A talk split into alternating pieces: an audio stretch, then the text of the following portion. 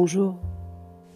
Vous écoutez l'épisode 109 de la saison 2 du podcast Revue et corrigée.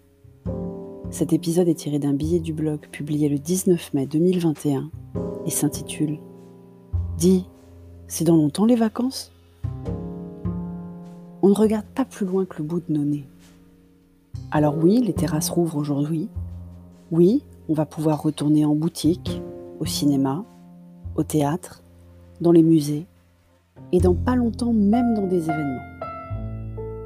Va peut-être même pouvoir enlever le masque, dit. Mais heureusement qu'il reste le couvre-feu, parce que je suis crevée, moi. Pas vous?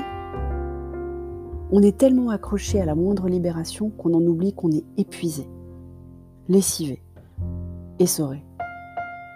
La faute à Zoom, bien sûr, aux journées sans frontières entre le pro et le perso, aux infos dans tous les sens et surtout leur contraire, aux vacances scolaires passées sans bouger, sans vraiment arrêter de bosser du coup, sans dépaysement, sans coupure de rythme. Mais en fait, dans cette semaine, c'est le début des vacances scolaires d'été. Oui, l'été. Tu sais, le truc où il fait beau et chaud, où on boit du rosé en terrasse, et où les vêtements se font plus légers et souvent plus courts. Mais si tu t'en souviens, c'était il y a un an, il y a un siècle, il y a une éternité. Bon, on n'est pas encore reparti comme en 2019, on ne quittera pas le territoire, mais quitter la Nouvelle-Aquitaine, déjà, ça va faire du bien. Piscine, lecture, un peu de visite, pas mal de rosé et beaucoup d'amis. Le rêve. Et c'est important de garder les yeux rivés vers cet horizon de sérénitude et de plénitude, parce que autour de nous, c'est pas folichon quand même. Côté Covid, pas de rendez-vous chronodose pour Cher et Tendre et moi encore. On en trouve hein, sur chronodose, mais à chaque fois qu'on clique sur quel doc, le créneau a disparu ou n'est pas réservable. C'est fatigant.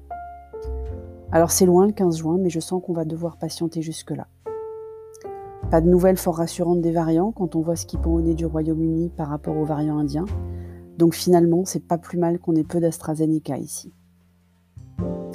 Côté adolescent, la mère de Marjorie et sa sœur sont d'une dignité époustouflante. Les politiques de tous bords qui s'écharpent sur des bouts de solutions à grand renfort de lois nouvelles sont eux d'une prédictibilité affligeante. Je ne suis pas certaine que pénaliser les parents les rendre encore plus impécunieux sans alloc ou plus difficilement employables avec un casier judiciaire, aille dans le bon sens. Et puis surtout, si l'impact sur les parents avait un effet sur les enfants concernés, ça se serait déjà vu, non? Alors oui, les parents n'y arrivent pas. Mais il faut à mon sens les aider les accompagner, pas les accabler. C'est un peu facile de juger un parent célibataire dans un logement social avec plusieurs enfants et sans doute du mal à joindre les deux bouts quand on est avocat ou élu de la République avec un deuxième parent, un support système établi, parfois euh, même rémunéré le support système, et tout cela depuis un plateau télé. Non? Côté politique tout court, c'est du grand n'importe quoi. Entre partis qui se déchirent et extrêmes qui se frottent les mains, on n'est sans doute pas au bout de nos surprises et pas dans le bon sens. C'est tellement n'importe quoi que je ne commenterai pas, de peur de me mélanger les pinceaux entre qui est avec ou contre qui. Parce qu'on s'y perd, non? Côté international, je ne commenterai pas non plus. J'ai réussi à éviter les trolls sur mon blog et sur le podcast depuis 15 mois. Je ne vais pas ouvrir la porte à toutes les fenêtres en prenant la parole sur le sujet où quoi qu'on fasse, on fâche des gens. Surtout que franchement, on n'y connaît rien et on n'y comprend rien. La seule citation qui vaille, si tu crois avoir compris le conflit israélo-palestinien, c'est que tu n'as rien compris.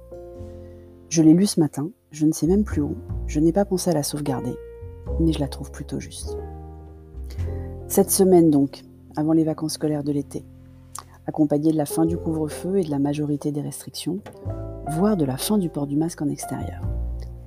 Et on va avoir droit pendant tout ce temps-là aux ultra crépidariens du foot. Ça va nous changer de ceux du Covid, non? Merci de m'avoir écouté. Si tu apprécies ce podcast, tu peux me remercier en passant sur mon Buy Me a Coffee. Je te laisse le lien dans les notes d'épisode. Si tu es sur Apple, surtout laisse un commentaire avec les 5 étoiles, c'est très important les commentaires. Et sur toutes les plateformes de balado-diffusion, abonnez-vous et partagez. À bientôt.